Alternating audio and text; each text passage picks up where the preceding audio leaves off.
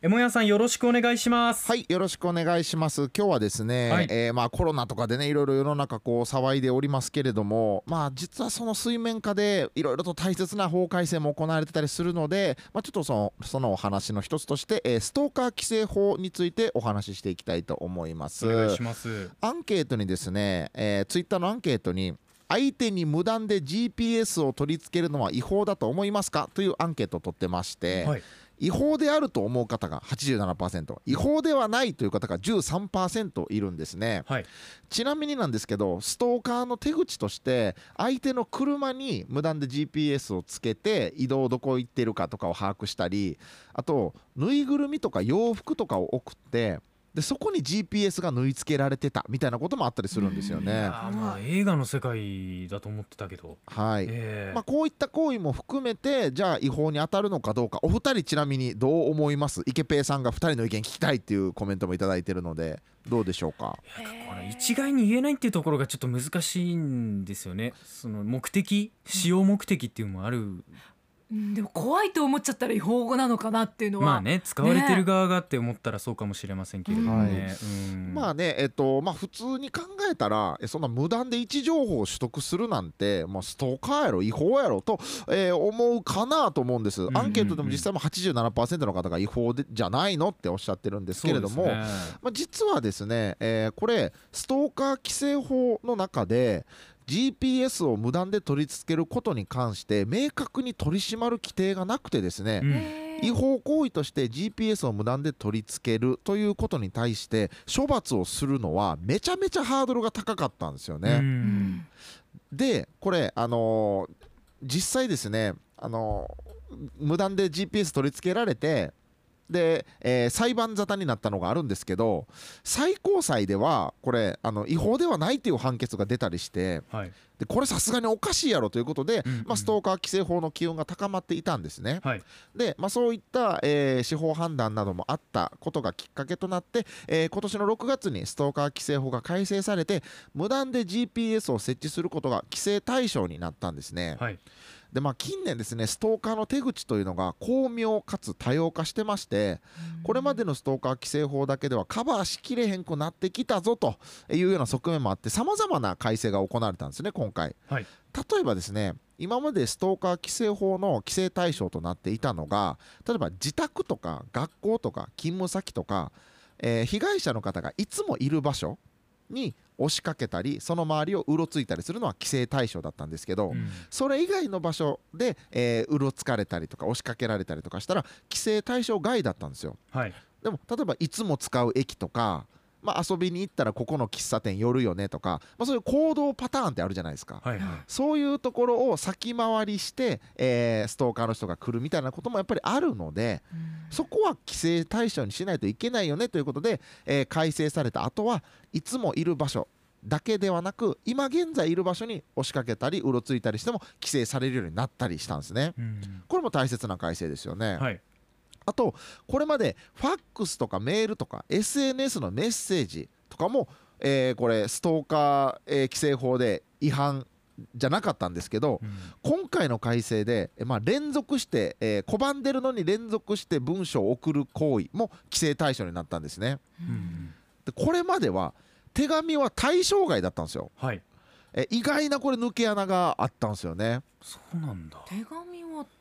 そうなんです、えー、だから不幸の手紙を大量にもらってなんか怖い気持ちになるみたいなことあった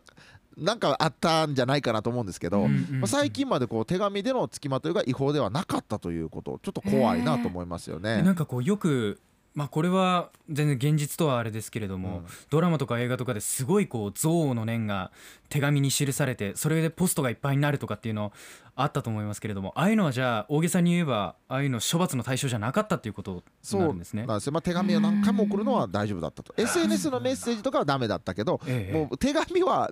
大丈夫だったということ。なんでしょうかそれは。あんまりよくわかんないですけど。ね。まあ、ということで、まあ、あのこういったったねさまざまなナイスな改正が行われているということなんですよね。まあ、僕なんかもね結構ねメッセージでしつこくめ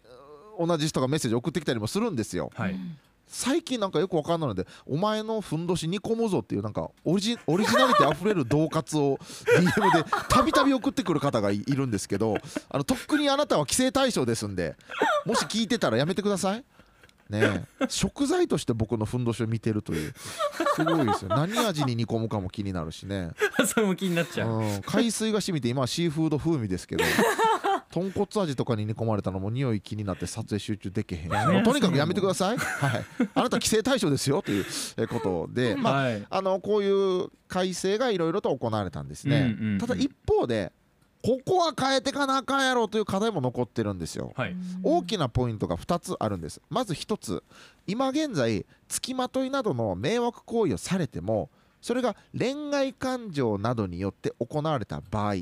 でないとストーカー規制法で処罰されないんですよ。だから付きまとってるやつがどんな気持ちで付きまとってるかで処罰されるかどうかが決まるんですよ。意味わかんないですよね、全然わからない。だからあ君は恋愛感情で付きまとってるんか。それはあかんよと。え君はあアンチの感情で付きまってんの付きまとってんのね。あじゃあええよっていうわけのわからん法律になってるんですよ。何なんでしょうかこれは。その憎悪とかアンチの気持ちとかで付きまとっているのは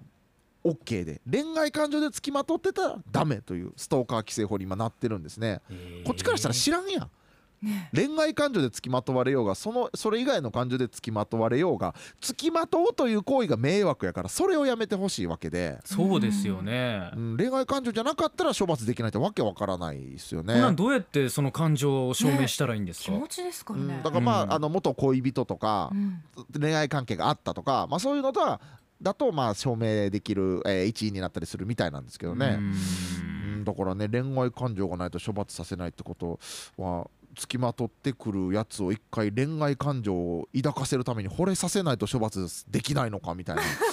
一回じゃないなあ食パン加えてぶつかって恋愛フラグ立てとこうかみたいななんか。昔の漫画のやつ。なりますよね。